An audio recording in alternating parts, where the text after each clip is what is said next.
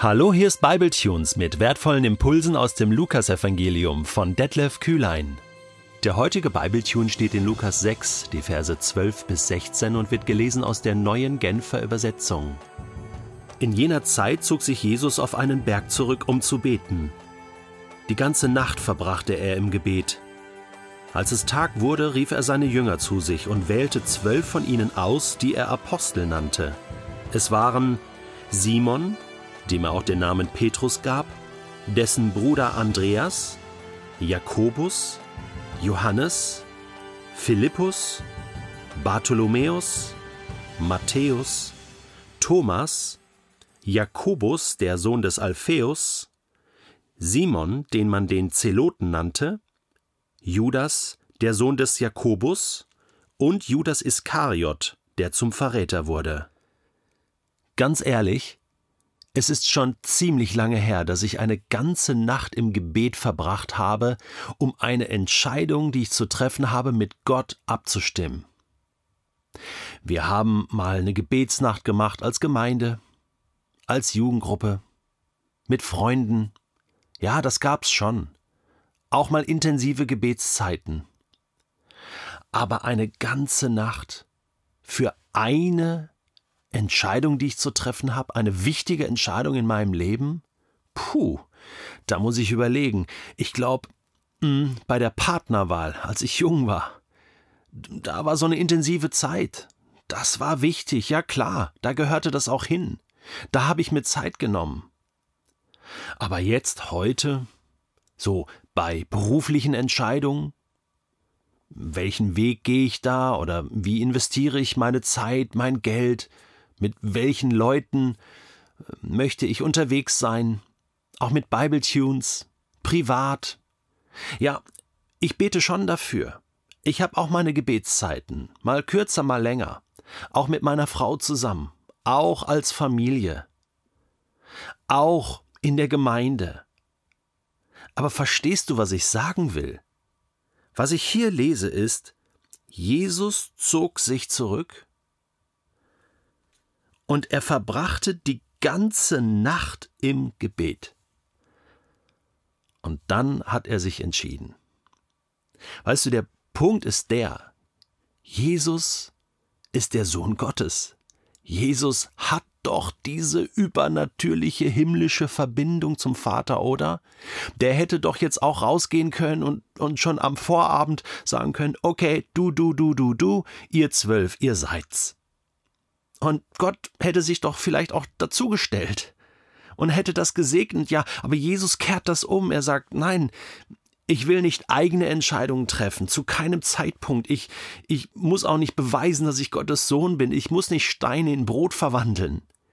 Ich weck auch nicht irgendwelche Toten auf oder heil irgendwelche Menschen einfach nur so. Sondern alles, was ich tue, alles, was ich sage, alles, was ich entscheide, stimme ich mit meinem Vater im Himmel ab.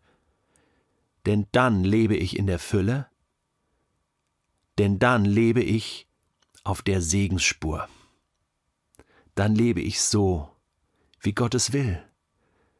Denn ich frage nach seinem Willen, dein Wille geschehe im Himmel, also auch auf Erden. Und manchmal Geschieht Gottes Wille auf Erden nicht, weil wir nicht fragen, was sein Wille im Himmel ist?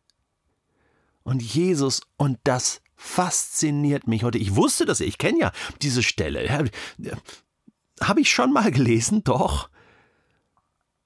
Jesus lebt das so, so krass, in dieser Abhängigkeit vom Vater.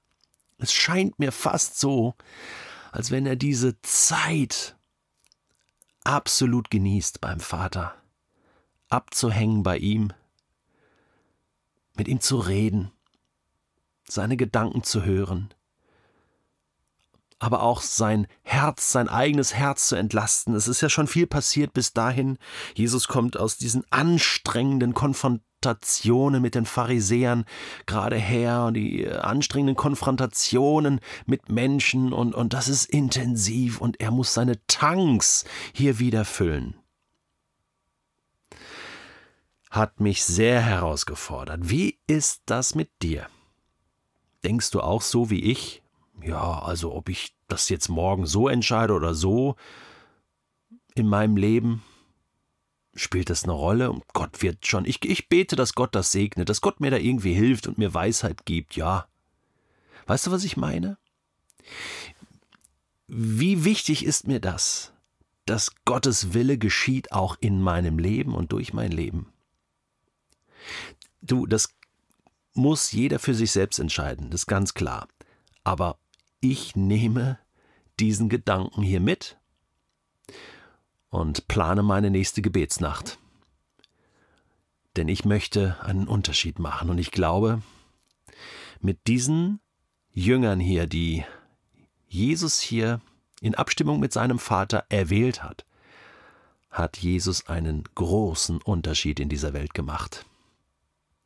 Ja klar, es gab auch diesen einen Ausfall da von Judas Iskariot. Der gehörte auch dazu. Auch das höchst interessant. Können wir gerade noch einen Podcast zu machen.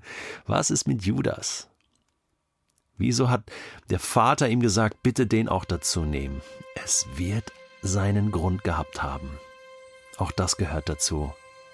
Ich möchte dir Mut machen, dass du dich wieder ganz auf Gott einlässt, dass du wieder Zeiten und Räume in deinem Leben schaffst, dir den Berg suchst, wo du Zeit, intensive Zeit mit deinem Vater im Himmel verbringen kannst.